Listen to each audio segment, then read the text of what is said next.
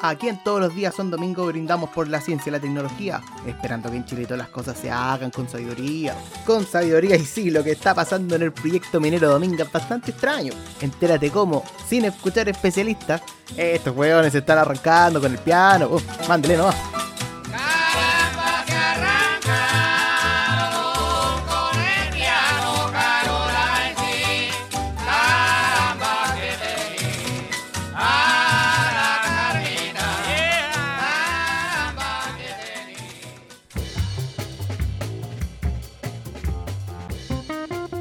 Hola, hola, ¿cómo están, queridos amigos y amigas? Estamos aquí en un nuevo episodio de Todos los días son domingo, porque como ustedes ya saben que todos los días son domingo, da lo mismo el día en que estemos grabando. Estamos, como siempre, con Carlos Pablaza, magíster en filosofía. ¿Cómo estáis, Carlos? Hola, con frío, sueño y cansado. No, no podría estar peor. Estamos los tres. un poco colapsado, pero lo bueno es que nos motivamos conversando del tema. Está bueno el, el tras bambalinas del episodio. Oye, me dijiste que estaba lloviendo en Santiago. Sí, hoy día está lloviendo en Santiago. Hoy es martes, ¿cierto? Sí, pues. Para que la gente que cache qué día estamos grabando. Yo no sé si yo era el único que no sabía que iba a llover hoy día, pero a mí me sorprendió mucho. Así como, yo pensé que iba a ser un día de verano nuevamente, pero en fin. En fin. Bueno, acá muy soleado, como siempre, que, que es el invierno, pero las ventajas de vivir en el norte. Y a propósito de regiones extremas de, nuestro país, también estamos con Alejandro Murillo, doctor en microbiología, que nos acompaña desde, ¿dónde está ahora? En Puerto Varas. Exactamente, en la bella ciudad de Puerto Varas. Aquí el día estuvo muy lindo, soleado, un poco frío, pero bastante agradable, así que se nota que la primavera está llegando. Ah, así que al único lugar al parecer que no ha llegado la primavera es a Santiago, ¿viste? Yo creo que tiene que ver con, con, el estado de ánimo, yo creo que tiene que ver con el estado de ánimo. igual está bien, que se quede bien lejos. Cuando llega la primavera significa que viene el verano. No, igual nos vamos a poner a pelear por eso. vamos a empezar con, con veranistas e inviernistas. Sí, claro. No, pero yo sé que ustedes son veranistas chiquillos, así que. El Alejandro no sea. Igual le gusta la playa. Yo soy. Mm, soy amarillo porque me gustan todas las estaciones. Todas tienen algo, ¿ah? Pero sí prefiero menos temperatura. No soy tan fan del verano. Ah, no, aquí veranista 100% sol, así 30 grados, y piola. No, me gusta más soportar el frío que, soportar altas temperaturas. Pero en el sur asumo que el verano va a ser mucho más, más agradable que estando en la cuenca de Santiago, donde es una olla que a presión. Oye, pero no deprimamos más al, al Carlos. Por eso. sí, como que ya lo veo venir. Oigan, chiquillos, queda un tema pendiente del, programa anterior. Pues de hecho, al, capítulo lo, lo, titulamos Primera parte o parte 1 eh, con respecto al tema del cambio climático, calentamiento global, y quedamos eh, con el tema de la aprobación del proyecto Dominga, que se había aprobado como dos días antes de, que grabáramos el capítulo. Pero no, no pudimos andar mucho en el tema y por eso quisimos grabar esta segunda parte para conversar al respecto y, profundizar más qué, es básicamente lo, lo, que se está hablando y por qué es tan ha sido tan noticioso y tan descolocante, sobre todo para, la comunidad científica, en la cual al parecer existe bastante evidencia de los impactos al ambiente, así como hablábamos en, el capítulo anterior, del, impacto que, generamos en, en, los ecosistemas y cómo esto afectan a, a, nosotros mismos. Pero finalmente igual fue aprobado, entonces quedamos todos medio en shock, enojados. Pero te quería preguntar, Alejandro, que, ¿cuál es este impacto y, qué nos dicen los datos con respecto a, por qué no debiese haber sido aprobado? Sí, eh, es un tema súper interesante porque tiene de todo un poco. Tiene ciencia, tiene política, tiene harto drama, hartos negros, oscuros y, y colores intermedios. Eh, yo creo que es mejor que una serie Netflix esta cuestión, porque en realidad hay harto paño que cortar. Y entre comillas fue interesante meterse en el tema, pero también te deja con un sabor de cómo diablo está estructurado el Estado en Chile. Porque permite una serie de irregularidades que vamos a ir discutiendo que hacen que estos megaproyectos que tienen un impacto claro en el medio ambiente eh, sigan adelante y sigan adelante justamente por intereses políticos, por el gobierno de turno, eh, por la composición de las distintas instancias donde se tienen que evaluar y que no se tome basado en la mejor evidencia científica. Entonces, pero empecemos hablando de por qué eh, este proyecto tiene un impacto ambiental tan, tan, tan importante y es tan peligroso para la zona de la higuera, que es donde se quiere instalar. Y para los que no se ubiquen mucho, esto está en la, región de Coquimbo, pero casi en la, en la, división con la región de Antofagasta. Eh, y está como a la altura... Perdón, de Atacama, y está a la altura de, de, la, de Totoralillo, porque generalmente si han ido hacia el norte, saben dónde está Totoralillo, la playa. Entonces está en, esa zona y eh, ahí es donde se encuentra la Reserva Nacional Pingüino de Humboldt. Esta reserva está compuesta por tres islas eh, que se llaman Chañaral, Choros y Damas. Una de las islas está ubicada en la región de Atacama, la isla de Chañaral, eh, y las otras dos están en la región de Coquimbo. Y esta, esta reserva tiene varias características que son súper importantes para la biodiversidad y sobre todo para la biodiversidad de la flora y la fauna en Chile, porque son especies endémicas. ¿ya? ¿Qué quiere decir esto? Que son especies que solo viven ahí, que no viven en ningún otro lugar del mundo, en ningún otro lugar de Chile, y por eso se ha transformado en una suerte de santuario que está protegido, que es una reserva, pero que se va a ver muy afectado con este megaproyecto. Y no solamente el pingüino de Humboldt, que está en peligro de extinción y que es el único lugar donde tienen a sus crías. O sea, claramente si hay una intervención en esta reserva, se pone aún más en peligro la especie. Pero también, como comentaba, hay, hay mucha, mucha, flora y fauna que es eh, endémica de esta reserva.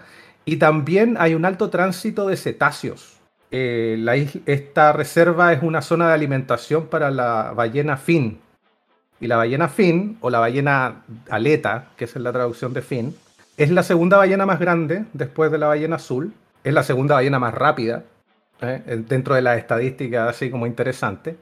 Y además es una ballena que fue muy mermada por la caza de ballenas en Chile. Hay mucha gente que no lo sabe, pero en Chile en las costas del centro sur, habían balleneras. O sea, Chile tuvo una industria ballenera y de caza y de utilización del aceite de ballena, la carne de ballena, etc. Por lo tanto, esta, esta población de, de ballenas fin se estima que disminuyó en un 40% durante el tiempo de, esta actividad. Y ahora se está recuperando. Y el tránsito que hace la ballena fin es desde la Antártica hasta esta zona de la Reserva Nacional, Pingüinos Humboldt, porque aquí es donde se alimenta. Eh, ¿Por qué? Porque en esta zona hay mucho krill, que tiene que ver por las características oceanográficas de la costa chilena. La costa chilena es súper productiva, tiene mucha, eh, em, muchos recursos pesqueros y además mucho krill, que es este zooplancton, estos microorganismos que viven en el, en el agua, que, que también son animales, por eso se llama zooplancton, pero que es el alimento de las ballenas. Entonces, el tránsito que hacen eh, es muy importante para su sobrevivencia, porque es el lugar donde se van a alimentar. Y justamente además está estudiado que una de las grandes causas de mortalidad de estas ballenas hoy es porque son chocadas por embarcaciones. O sea, son embestidas por embarcaciones que les producen, por supuesto, eh, heridas, daño y terminan matándolas. Por lo tanto, que haya un alto tránsito en una zona de reserva natural donde migran ballenas, por supuesto es un problema. Y recordemos que Dominga no solamente propone una mina a tajo abierto, de hecho dos minas a tajo abierto, sino que un megapuerto que va a trasladar todos los minerales que se produzcan en la mina para exportarlos. Por lo tanto, uno de los grandes problemas es justamente este tránsito de embarcaciones que no está bien definido en el proyecto y que puede afectar a la migración de estas ballenas. Y además hay otras especies como los delfines eh, nariz de botella, que también eh, utilizan esta zona para ir a alimentarse, y otras especies. Entonces, eh, aquí hay claramente un impacto, un impacto que ha sido reconocido a nivel transversal por muchos organismos internacionales, por científicos y por ONGs, pero que no se está tomando en cuenta cuando se toman estas decisiones políticas. Y también lo vamos a revisar, ojalá que nos dé el tiempo, de que han habido informes que dicen que este proyecto no tiene las medidas de mitigación necesarias y que no cumple con las regulaciones y que no ha dado solución a los problemas que podría ocasionar. Pero aún así no se han tomado en cuenta estos informes. Eh, por ejemplo, CONAF realizó un, informe bastante negativo al respecto y se desestimó la opinión de CONAF porque se, se dijo que CONAF no tenía las eh, capacidades técnicas de decidir sobre un tema marítimo. Por lo tanto, al final son las mismas instituciones creadas para generar estos informes, pero que finalmente son desestimadas.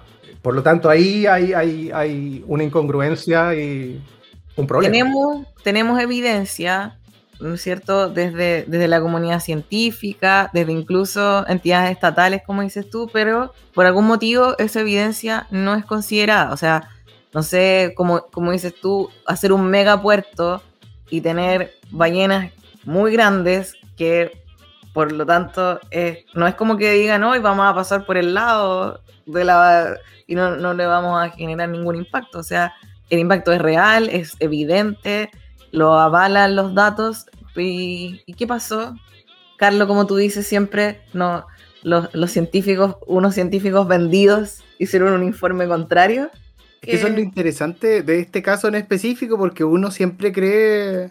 O sea, aquí hay un juego de. De hecho, Alejandro nos pidió fuera de la pauta que le recordáramos otro juego de palabras más adelante. Pero aquí hay otro juego de palabras anterior metido, que es el título Comisión Evaluadora. Cuando uno escucha que una comisión evaluadora vio el proyecto y que le dio su visto bueno, uno inmediatamente, simple mortal, se imagina como ya, entonces tú le pasaste todos los datos a un montón de tipos preparados, técnicos, científicos, no sé, lo que sea, y ellos te dijeron como sí, esto se puede hacer.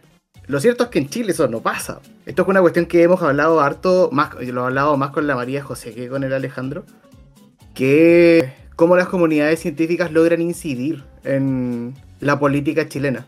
En este caso no lo logran. O sea, para que la gente en la casa cache, cuando se habla del COEVA, de la Comisión Evaluadora, del proyecto de Dominga en este caso, se habla de una comisión que está integrada por el delegado presidencial de la región de Coquimbo y por los secretarios regionales ministeriales de Medio Ambiente, Energía, Minería, Salud, Economía, Bodas Públicas, Agricultura, Vivienda, Transportes y Planificación. Esas personas son... Oye, Carlos, disculpa que te interrumpa, nombraste un montón de, de seremías, no nombraste ciencia. No, me parece que no lo hice. Oh, pero está... No, no me mencioné el Seremi del Medio Ambiente. Sí, medio ambiente sí está, pero no está ciencia. Que, o sea, eh, efectivamente no está, pero es como, hola, tenemos un Ministerio de Ciencia y Tecnología y en una decisión como esta no está. Era solo para... y es extraño. Ahí uno se da cuenta, yo le recomiendo a la gente que se lea un reportaje que salió en la tercera hace poco. No encontré el link, no lo encontré de nuevo después de que lo leí, pero si googlean como Coeva y Chile Dominga, lo van a encontrar rápido sobre cómo esta es la manera en cómo se toman decisiones acerca de proyectos ambientales en Chile. Onda, los están tomando no necesariamente operadores políticos, pero personas que no están constreñidas por la mejor evidencia disponible. Y es, pasan cosas como lo que dijo Alejandro. Si llega con NAF y te dice como, oye, este proyecto, no sé, va a destruir el mundo, el COEO o el comité de evaluador bien puede decir como, ah, me vale banana, como CONAF no tiene poder aquí. Que uno dice, ya, pero CONAF te está presentando razones, por último, péscala. No, me vale una banana, yo soy el comité evaluador. Ahora uno dice, ¿el comité evaluador tiene tanto poder? No, se puede objetar lo que dice el comité evaluador, pero ¿quién lo hace? Un comité de ministros, que al final termina siendo algo muy parecido al comité evaluador, pero con políticos de más alto rango, pero que tampoco están coaccionados a tomar decisiones basadas en las mejores evidencias disponibles. Y lo más gracioso de toda esta cuestión es que esto no es nuevo. Esto está pasando desde la vuelta a la democracia. Entonces que aquí hay un problema orgánico de cómo la ciencia incide en los proyectos, al menos con impacto ambiental en Chile. Que todos saben en realidad, pues Dominga solo nos recordó una vez más que esto está pasando. Eso es lo extraño, eso es lo, penoso del asunto. Oye, tienes toda la razón, Carlos, de que en realidad, claro, es como que estamos en el tema, como a veces uno eh, piensa que esto es primera vez y estamos súper sorprendidos, pero en realidad es una forma de que, ocurre normalmente porque tiene que ver cómo se toman las decisiones en el país y estos organismos que tienen el nombre, ¿no es cierto?, que, pareciera que, toman decisiones basadas en la mejor evidencia disponible, finalmente es un comité político, ¿no es cierto?, que, que eh, no vamos a ponernos eh, eh, en el caso de, que sean malas personas, pero al menos no tienen las competencias técnicas para tomar decisiones. Y ni siquiera está el representante del Ministerio de Ciencia, Tecnología, Conocimiento e Innovación en, esta toma de decisiones. Claro, y yo ahí quiero poner, hacer un hincapié en algo súper interesante, que es que con esto uno no quiere decir como que en Chile solamente se tengan que tomar decisiones basadas en la ciencia, solo, ojo, quiero ponerlos aquí, solo en la ciencia, porque los proyectos ambientales igual tienen consecuencias sociales y consecuencias económicas que hay que sopesar y todo el cuento. Aquí lo único que uno está pidiendo es como que la evidencia científica sea suficiente para desestimar un proyecto. Onda, si llega la evidencia científica y te dice que esto va a ser un desastre, ya no, no empecemos a sopesar las demás cosas. Ya sabemos que va a ser un desastre, ¿por qué seguiríamos discutiendo? Cacha, ese es lo mínimo que se está pidiendo. Y esa cuestión en Chile no se cumple. Muy extraño. Oye, y si nos vamos un poquito a la historia, y el Alejandro tenía como, como decía el Carlos, esto no, no es como que ahora pasó y todos nos dimos cuenta, y, sino que ha pasado siempre y, este tema de, de, Dominga viene hace harto tiempo. ¿Nos podría contar un poco, Alejandro, un poco de historia al respecto? Sí, mira, antes de meterme al proyecto como tal y todo su, todos sus vericuetos, quería rescatar algo que, que estaba dentro de la conversación que estamos teniendo. Que en Chile, después de la, del regreso a la democracia, creo que se ha construido un Estado que está pensado para el cuoteo político y la utilización del Estado por parte de los gobiernos de turno. Porque finalmente no hay instituciones independientes que hagan este tipo de evaluaciones y que sean, entre comillas, eh, lo más imparciales posible y que se basen en la evidencia científica, sino que es el mismo gobierno de turno el que nombra las seremías, por supuesto nombra a sus ministros de Estado, y son estas autoridades las que tienen la decisión final. Independiente de, como decía el Carlos, las opiniones o los informes que se presenten por distintas instituciones eh, o organizaciones. Entonces, finalmente, el Estado fue capturado para ser una venta de favores. Está cuoteado y está estructurado para que el gobierno de turno tenga el poder de hacer lo que quiere hacer. Y Alejandro, ahí lo más gracioso es que se juega con el nombre de la ciencia en esta cuestión, porque yo me acuerdo que las primeras noticias que salieron de Dominga es como, no, si el proyecto tiene sustento científico, no va a tener impacto ambiental. Y las noticias decían, porque lo aprobó un comité evaluador. El comité evaluador que yo acabo de escribir. Es como, no hubo pelos en la lengua en decir esto fue investigado, como investigado por quién, así como si las investigaciones decían no. Exacto. El evaluador tomó una decisión contraria. Exacto, y ahí se utiliza la ciencia para justificar algo que en realidad no está basado en la ciencia. Claro.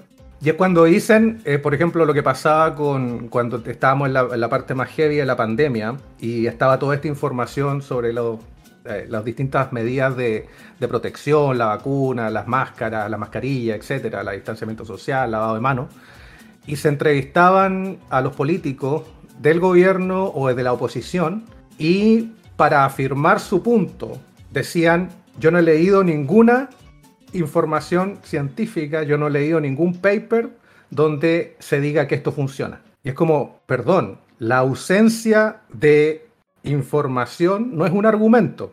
Es que tú no has encontrado la información, no has leído la información, no sabes la información, no conoces la información. Pero que tú no la conozcas no es un argumento de que ella no existe. Es solo de que no la tienes. Claro, eso es una forma de cooptación. En la literatura eso creo que se conoce como cooptación de confianza. O sea, algunas personas que están en la casa pueden no gustarles la ciencia, están en todo su derecho de que no les guste, pero no vamos a negar que en el siglo XXI la ciencia tiene cierto rango de confianza, como nos vamos a vacunar, usamos autos, usamos tecnología, etcétera, etcétera, etcétera. Entonces que yo saque la bandera como... Celulares. ¿Cómo? Celulares. Claro, celulares, un montón de cosas. Entonces que yo cuando estamos discutiendo algo, levante la bandera como esto es científico, te da una confianza de como ya, no me estáis vendiendo la pomada. Una forma de cooptar esa confianza es la que estáis diciendo tú. La otra forma es hacer o tratar de pasar grupos de decisión como grupos de decisión científicos. Que es, por ejemplo, cuando uno dice comité de evaluación o cuando uno dice, eh, quizás me ponga polémico aquí, pero cuando uno dice consejo asesor. Oh, ya, pero eso pasó, no lo vamos a negar. o incluso lo vimos en los casos de. Ahí se le puede pedir música al, al Carlos del futuro, ¿no? claro, ahí tiene que sonar un chan chan chan. ¿Verdad? O también puede pasar cuando uno habla, o sea, lo vimos con los casos del CDS, del dióxido de cloro. Cuando uno dice como, la organización no sé tanto que investigó esta cuestión y en capítulos anteriores nos dimos cuenta de como, ya, estos son unos tipos que están como conversando en el sótano de, no sé, una casa, es como no, no son científicos, no son nada, ¿cachai? Esa, esa cooptación es usual y hay, hay, que acostumbrarnos a que pasa constantemente. Aquí lo grave es, no, no sé si es muy frígido que diga esto, aquí lo grave es que el gobierno, o quizás la prensa, nada más te esté tratando de pasar gato por libre, ¿cachai? Eso es lo que no debiera pasar. Y después te preguntáis, ¿y cómo, cómo está estructurado todo el cuento de manera que pueda pasar? Eso, eso es lo extraño. Y hay muchos vacíos legales también, y hay, mucha, eh, hay mucho que no está regulado, entonces que permite que estas cosas ocurran, porque no hay regulación al respecto. Y eso lo vamos a, lo vamos a mencionar. Pero bueno, volvamos al tema de, de la historia del proyecto, porque como decía Coté, este es un proyecto que tiene larga data, que lleva por lo menos ya unos fácil 8 o 10 años que se está planificando, que tiene problemas judiciales, que ha sido evaluado, que ha sido rechazado, que ha sido evaluado nuevamente y aceptado, y todavía está judicializado, entonces no, esto no ha terminado aquí. Eh, de hecho, muchos dicen que la aprobación que se hizo de este proyecto en el COEVA eh, no tiene ninguna validez porque el proyecto todavía está judicializado y tiene que darse una sentencia por la Corte Suprema y por el Tribunal Ambiental. Por lo tanto, esta aprobación no tendría validez hasta que eso ocurra. Y por lo tanto no puede operar, o sea, no puede empezar operaciones. Que eso fue un volador de luces nomás para, para lavarle la imagen al proyecto. Pero bueno, el proyecto es de una empresa que se llama Andes Iron, ¿ya? Y esta empresa es de propiedad de la familia Delano Méndez, de la cual su miembro más conocido es Carlos Alberto Choclo Delano. No sé si todos sabrán quién es él, pero también aquí eh, el DJ nos podría poner un chan chan chan. No, aquí ya está sonando música de tensión, así como. Claro, claro. O un, ah, no sé, un señor Burns, like, excelente. excelente. ya, pero para los que no saben quién es Carlos Alberto Choclo Delano, eh, este es un empresario que estuvo involucrado en el caso Penta. ¿Ya? O también llamado el Pentagate. Para los que no se acuerdan o no saben qué es el caso Penta, esto estalló en el 2014 por fraude al fisco realizado por la empresa Penta a través de la generación de las boletas de honorarios ideológicamente falsas. ¿Qué habría permitido esto? El financiamiento irregular de la política. Por lo tanto, el dueño de, de Andes Iron Carlos Alberto Delano, es un lujo de empresario chileno que tenemos y que está eh, a la cabeza de esta empresa. Quiero puntualizar que el financiamiento irregular de la política fue mayoritariamente para eh, políticos de la UDI, para que no crean aquí que eh, esto chorreó para todos lados, chorreó, sí, para varios, pero mayoritariamente para la UDI. El caso está todavía en investigación por delitos tributarios, soborno, lavado de dinero y cohecho, para que vean el lujo de empresario. Y lo más interesante es que justamente al único que se ha, eh, que se ha condenado por cohecho fue a Pablo Wagner, subsecretario de Minería en el primer gobierno de Sebastián Piñera, por recibir eh, fondos desde Penta para apoyar y ayudar el proyecto Dominga. O sea, aquí ya hay un caso de corrupción en la política que tiene que ver directamente con este proyecto, donde el ex subsecretario de minería de la época fue condenado por cohecho. O sea, el proyecto ya empezó turbio. Y está comprobado porque hay una sentencia. Por lo tanto, ya empezamos mal. Además, el proyecto es una iniciativa, como les mencionaba, que está ubicada en La Higuera, en la provincia de Elqui, región de Coquimbo y que consiste en un proyecto portuario en la playa Totoralillo Norte y una faena minera Tajo Abierto, que son dos tajos, Tajo Norte y Tajo Sur, para la extracción de cobre y hierro con una inversión de más o menos 2.500 millones de dólares. Entonces, un megaproyecto claramente que podría tener una vida útil que se calcula entre 22 a 25 años. Y el proyecto planifica la construcción de una desalinizadora que proveería de agua a la faena minera, procesando más o menos 4.000 metros cúbicos por hora y devolviendo la salmuera al mar. Y aquí es donde llegamos a un punto donde hay procedimientos que no están regulados en la legislación chilena. Esta devolución, este bote de salmuera al mar no está regulado. No hay estudios en la legislación chilena y por lo tanto no está penalizado o no es un eh, tema de discusión. Dentro... Vemos también el efecto nocivo de la salmuera. No, por supuesto. que lo hablamos en el programa pasado. El, efecto de la salmuera es nocivo y se conoce. Científicamente está estudiado y se sabe que mata a los organismos porque aumenta a tal nivel la salinidad del agua que no es posible que sobrevivan. O sea, aquí se estaría esterilizando un ecosistema por la devolución de esta salmuera al, océano. Pero eso no está en la legislación, no está regulado, por lo tanto no es parte de la evaluación de impacto ambiental. Eso es lo que quiero decir. Ese es el gap, ese es el hoyo en la legislación. Por lo tanto, a pesar de que tú puedas presentar muchos informes de lo nocivo que es esto, como no está considerado dentro de la evaluación de impacto, como decías tú, me vale banana, me vale banana tu, tu informe, ¿cachai?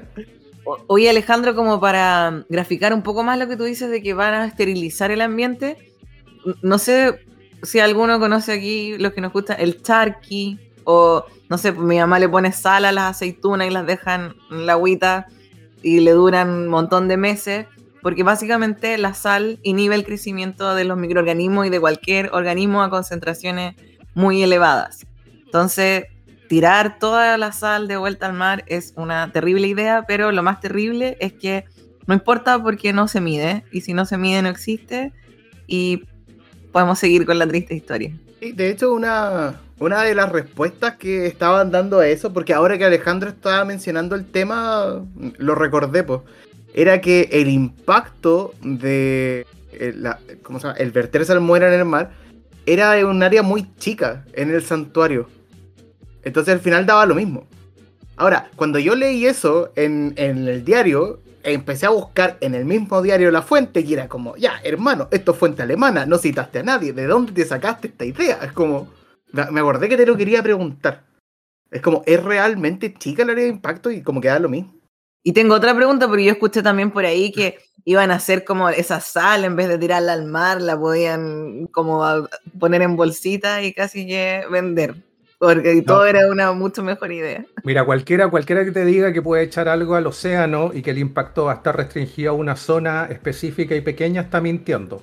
Uno, porque está ocultando información, o dos, porque es totalmente ignorante a cómo funciona el océano, sus corrientes y su, y su distribución de, de elementos. Todo depende de cómo funcionan las corrientes oceánicas y nosotros sabemos porque eso está muy estudiado y hay muchos oceanógrafos en Chile de muy buen nivel que han estudiado esto por décadas, que la zona costera de Chile tiene un sistema que se llama de surgencia costera, que es una zona de altas corrientes que hace un recambio de agua muy importante, por eso las costas de Chile son muy ricas en muchos productos del mar, porque tienen un alto recambio de, masas de agua con, con muchos nutrientes, ¿ya?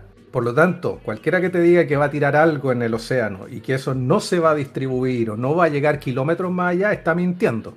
Y además, como dices tú, si hace esa afirmación, que dé las muestras. ¿Dónde están los experimentos? ¿Dónde está la evidencia?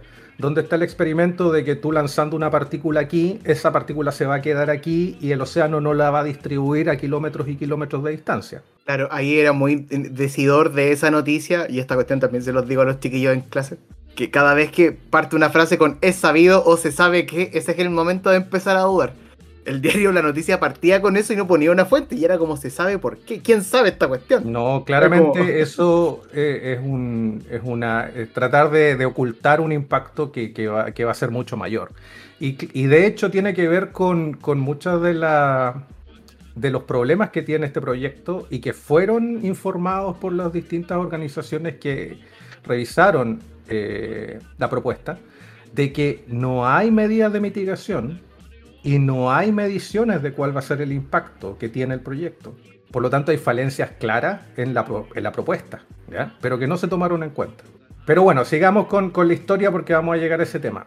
El proyecto, como yo les mencionaba, está judicializado desde, desde el 2017 en la Corte Suprema. ¿Y por qué? Porque este proyecto, y aquí es donde voy en el, en el sentido de lo que dije de que el, Estado ha sido instrumentalizado para los gobiernos de turno. Este proyecto ha pasado por dos administraciones, Bachelet, Piñera, Bachelet, Piñera, en distintos periodos. Durante el gobierno de Michelle Bachelet fue, fue evaluado negativamente y se le denegó la posibilidad de operar y de instalarse. Luego, durante el, el gobierno de Sebastián Piñera, no solamente hubieron estos eventos de, de, financiamiento irregular, de cohecho, etcétera, sino que se aprobó el proyecto. Luego se apeló a la Corte Suprema porque claramente, si el proyecto ya había sido rechazado por graves falencias en cuanto al impacto ambiental, se vio como un retroceso o como una cuestión política que el proyecto se aprobara en otra instancia. Por lo tanto, se apeló a eso y se fue a la Corte Suprema. ¿Qué es lo que hizo la Corte Suprema?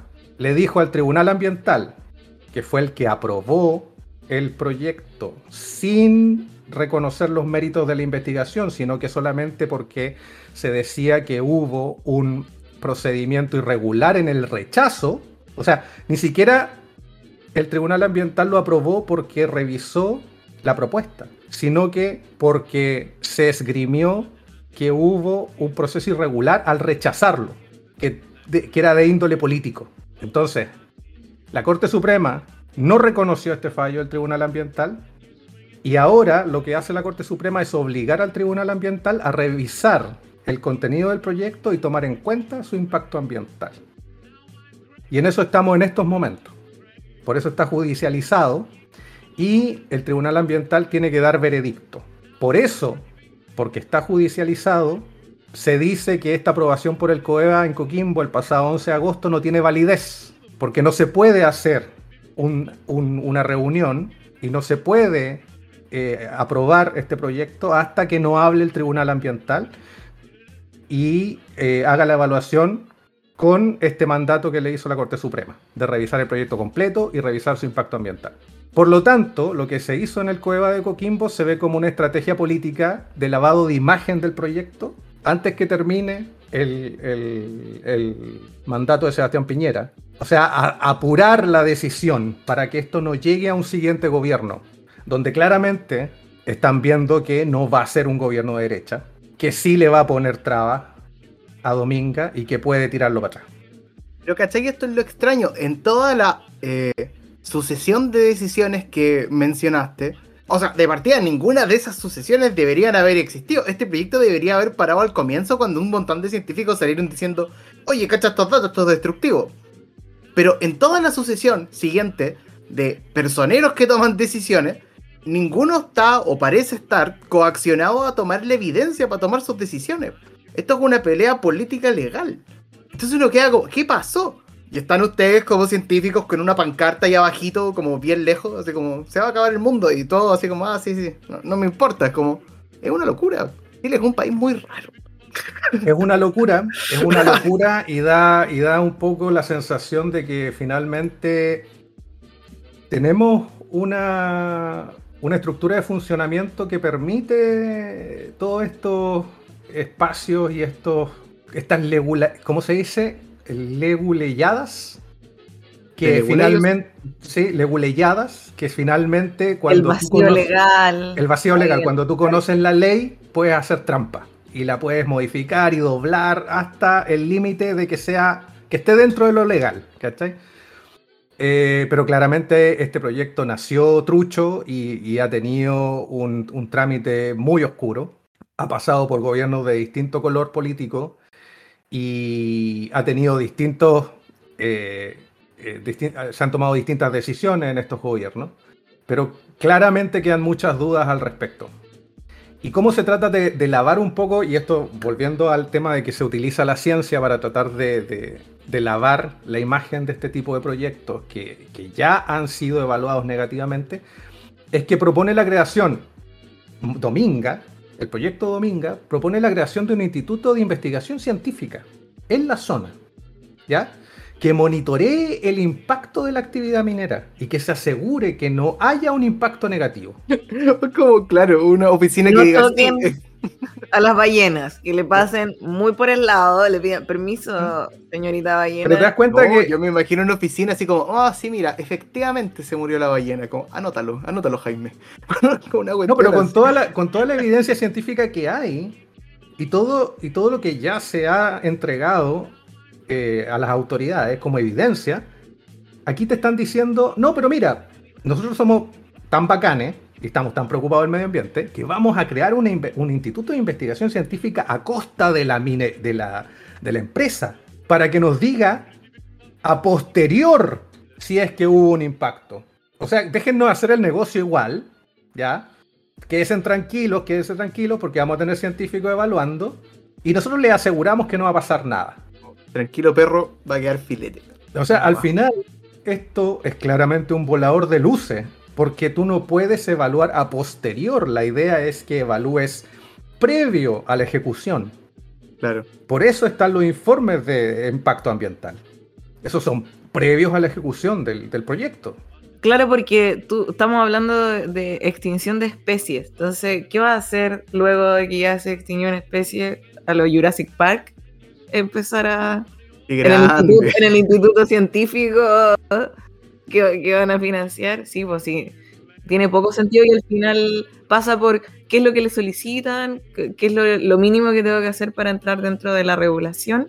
Y finalmente me imagino que todo este comité evaluador, como, como hablábamos hace un, hace un ratito, no es que sean señores malvados diciendo, ah, queremos contaminar eh, la, región, sino finalmente toman este tipo de, de de ¿cómo se llama esto? De, información superficial al respecto y les parece una buena idea.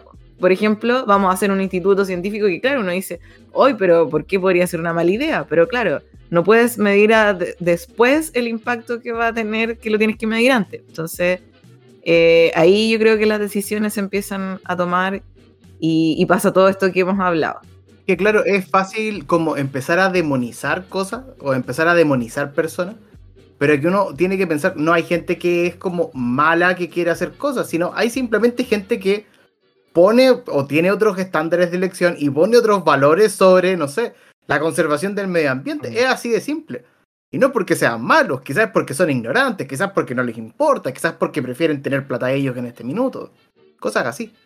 Y antes, porque yo sé que va a cerrar ahora la cote, quiero dejar puntualizado, esto no es solo una lección sobre cómo está mal institucionalizado Chile, por decirlo así. También es una lección para las comunidades científicas de cómo están incidiendo poco en la toma de decisiones políticas. Porque cómo no va a haber incidencia o una oposición organizada, mediática a esto. Es como, aquí hay culpables en todos lados. Obviamente todo el aparato institucional tiene la mayor parte de la culpa, pero todos vivimos en Chile.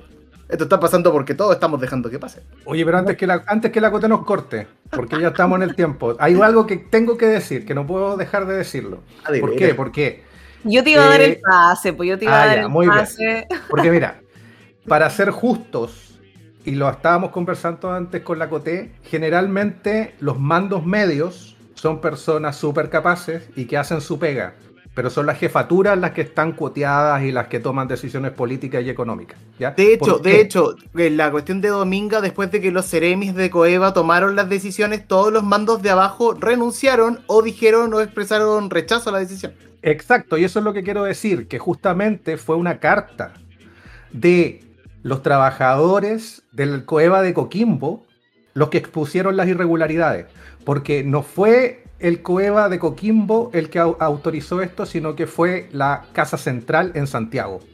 Y los trabajadores del Cueva de Coquimbo, que son los mandos medios, que hacen su pega, que hacen los informes, dijeron que hubo intervención de los documentos de la evaluación ambiental del proyecto desde la dirección central del Servicio de Evaluación Ambiental y eso fue denunciado por los funcionarios regionales. Que no se consideró el pronunciamiento de CONAF en el último informe, porque el equipo jurídico señaló que CONAF no tenía las atribuciones técnicas para pronunciarse respecto al ámbito marino del proyecto Dominga, que afectaba a la Reserva Nacional Pingüino de Humboldt. Y que las observaciones de este informe de CONAF eran que había un fraccionamiento del proyecto al no incorporar las rutas de navegación, algo súper importante para no afectar a las ballenas, no estaban las rutas de navegación que iban a usar los barcos que iban a sacar el mineral, se subestimaba el área de influencia, lo que tiene que ver con la salmuera, y habían datos insuficientes para hacer la línea de base. O sea, si eso no te dice que el proyecto estaba mal planificado, no sé qué más te lo puede decir. Y esto no se tomó en cuenta.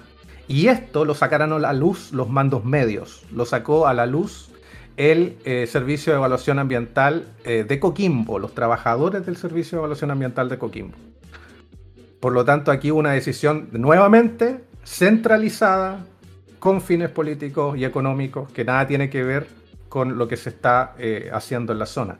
Entonces, para que no echemos a todo al mismo saco, aquí hay gente que sí está haciendo su pega, pero no está siendo tomada en cuenta y son los mandos superiores que tienen que ver con cuoteos políticos y con otros intereses, los que finalmente desestiman estos estudios y, toman decisiones que tienen que ver más que nada con el gobierno de turno. He dicho.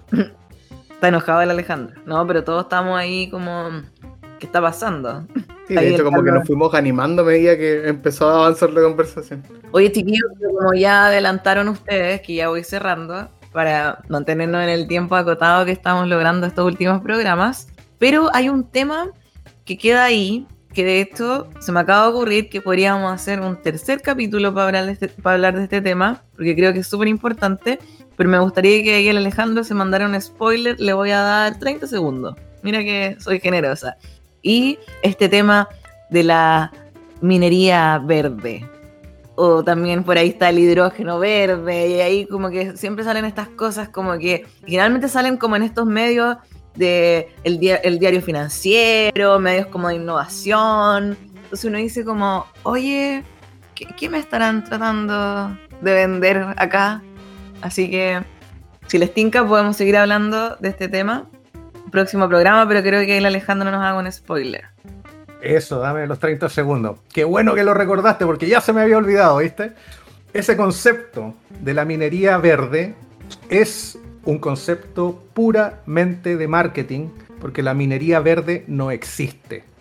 Y es un concepto que se está utilizando mucho en la televisión, en los medios escritos, en los medios online hay programas enteros que se están dedicando a este concepto de la minería verde, y lo quiero decir claramente aquí, CNN tiene un programa que se llama Minería 360, donde están hablando fuertemente de la minería verde, y eso no existe. No hay ningún proyecto minero que no tenga un impacto ambiental. Y la minería es de las actividades humanas que más impacta el medio ambiente porque es contaminante en muchos niveles.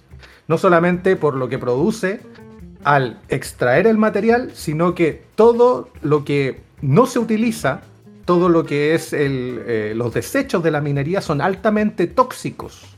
Los relaves mineros, el agua como la, eh, como la salmuera, también químicos que se vierten al océano después de la producción de la extracción minera. Por lo tanto, la minería verde no existe. Lo que tenemos que hacer es tener estándares mucho más altos para hacer minería, porque necesitamos los productos, necesitamos estos minerales para, la vida moderna, pero también tenemos que repensar cómo hacemos esta producción, cómo hacemos estas intervenciones. Pero, pero el concepto de minería verde es un lavado de imagen Finalmente muy fuerte. no suma porque sirve, como decís tu lado de imagen, como voladero de luces, como no, sí, estamos transformando todo esto que nos parece muy contaminante, como hicimos esto años atrás, pero prácticamente es lo mismo. Y así que eso, yo creo que amerita el tema porque me acordé también ahí de, de, de aquí la zona altamente contaminada con mucha minería y Copiapó y Tierra Amarilla fueron declarados hace poquito como zona saturada, porque tiene altos niveles de, de, plomo, de dióxido de azufre, de material particulado PM10 y el hecho de que haya sido declarado como zona saturada fue en parte gracias a un informe del Instituto de Derechos Humanos, tratando de levantar esta evidencia que es bastante evidente. Yo he ido, no sé, 30 veces o menos veces a Copiapó como, como vivo en, Caldera y, estamos en régimen online, pero, o sea, uno se da cuenta de inmediato como la cosa está muy contaminada. Así que creo que amerita que, que sigamos tocando este tema eh, en un próximo programa, ya que estamos en la hora y el Carlos nos está mirando con cara ahora que tenemos que cortar. Eh, eso pues chiquillos, de nuevo, no, un gusto conversar con ustedes, como siempre. Vamos por esa eh, constitución ecológica. Sí, no, hay, hay muchos temas em, y, como ustedes siempre nos escuchan, pues estos temas no solo es como dice el Carlos, que, la ciencia como, eh, como bandera de lucha por sí misma, sino que son herramientas que, nos pueden ir guiando en toma de decisiones, pero finalmente mientras no, no se consensúen, no se implementen, quedan ahí como unos informes que nadie lee. Así que tomo también la autocrítica, o sea, la, crítica que hace el, el, Carlos a la comunidad científica y, hay que hacerse la autocrítica y después pensar en, cómo que no nos vuelva a pasar y estar ahí más pendiente y no solo echándole la culpa al, al del frente. Así que eso, me despido, que estén muy bien, nos vemos un próximo domingo, porque hoy no es martes, es domingo, porque todos los días son domingos. Te salen bien. Ya nos vemos, chicos. ya, cuídense mucho. Que estén muy bien. Seguimos. Adiós. Chau, chau.